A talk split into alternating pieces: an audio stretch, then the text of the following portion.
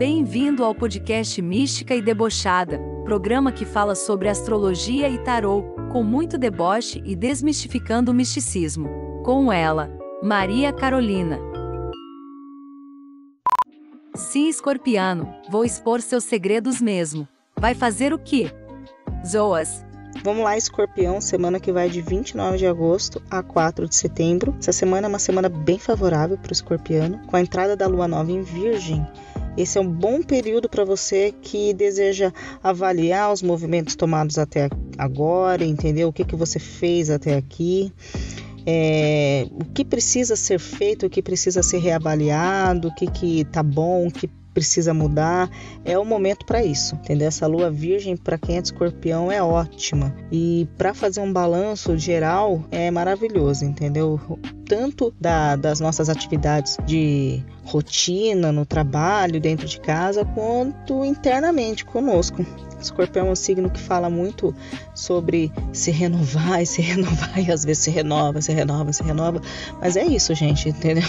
Então, se é isso que tá tendo, vamos se renovar e esse é um bom momento para isso também, tá? O perfeccionismo, o instinto investigativo essa semana vai estar tá mais aflorado. Você vai se sentir, sabe aquela coisinha de pegar no ar, assim, entendeu? Bem, bem assim, escorpião, mas muito mais, muito mais intenso. Aquela coisa de você pensar, meu, e se, e se a pessoa estiver fazendo isso? E se tal coisa acontecer? E não sei o que lá, o fulano, sabe? Pensar no fulano e a pessoa mandar mensagem, ou pensar em tal coisa e aquilo acontecer. Então, é isso, tá, gente? Bem bruxão mesmo, tá? Então, e o perfeccionismo também, assim, é uma precisão cirúrgica para as coisas. Então, aproveita, tá bom? Você também vai estar tá mais prestativo, tá bom? Mais receptivo, empático do que normalmente é, mais aberto a se comunicar socialmente com as pessoas. E por que isso? Porque a sua mente vai estar tá mais aflorada, mais aberta, entendeu? A comunicação, enfim. Virgem fala muito disso também, né? Sobre essa coisa da afinal é regido por Mercúrio, então fala sobre isso, sobre se comunicar. Então, essa semana para o escorpiano vai ser bem positiva para isso também. Do lado social, saindo um pouco dessa coisa da lua, é, vão ter ter pequenos momentos de felicidade, mas vão ser, sabe aquelas, aquela coisa da, da felicidade, está nos pequenos momentos? Então, para o escorpiano, essa semana vai ser muito assim. Atividades, às vezes, corriqueiras, com a família, com os amigos ou até com o par, entendeu? Vai fazer com que você se sinta mais cativante do que o normal e com a mente mais equilibrada, se sentindo mais conciliador, conciliador, enfim, tudo a ver com escorpião. Mas assim, escorpião é um signo calmo, entendeu? Ele só tem momentos de turbulência, mas ele é calmo de uma maneira geral. Essa semana vai estar uma semana assim calma para Escorpião, não tem nada muito tenso, pelo menos por essa semana vindo por aqui, entendeu? Por enquanto não.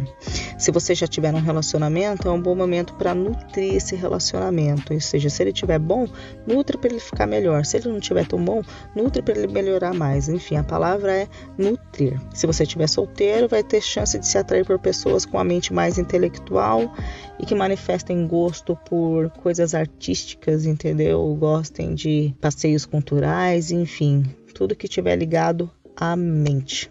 Tá certo, gente? Então é isso. Agora eu vou tirar a carta de tarô pro signo de escorpião. A carta do tarô dessa semana para o signo de escorpião é a carta do diabo. A carta do diabo no tarô ela fala sobre coisas do mundo material. Então ela fala sobre estabilidade material também, fala sobre conquistas e aquisições de bem material, mas também fala sobre vícios e excessos, depressão, tudo que está ligado à matéria de bom ou de ruim. Então o conselho com essa carta é para você reavaliar o que você tem de bom, de ruim em relação a isso, o que você carrega dentro de si que às vezes pode ser deixado aqui no mundo material e que é daqui do mundo material, entendeu? E o que serve ou não, entendeu? Você pode avaliar, porque lembrando que a gente controla o que a gente carrega dentro da gente ou não, né? Isso é algo que a gente pode controlar, entendeu? Então, acho que o conselho com essa carta é esse, entendeu? É você tentar não se apegar demais às vicissitudes, entendeu? Mais às virtudes e carregar consigo o que você realmente precisa aqui do plano material. Tá bom, gente? Espero que faça sentido para vocês. Até a próxima semana. Beijo.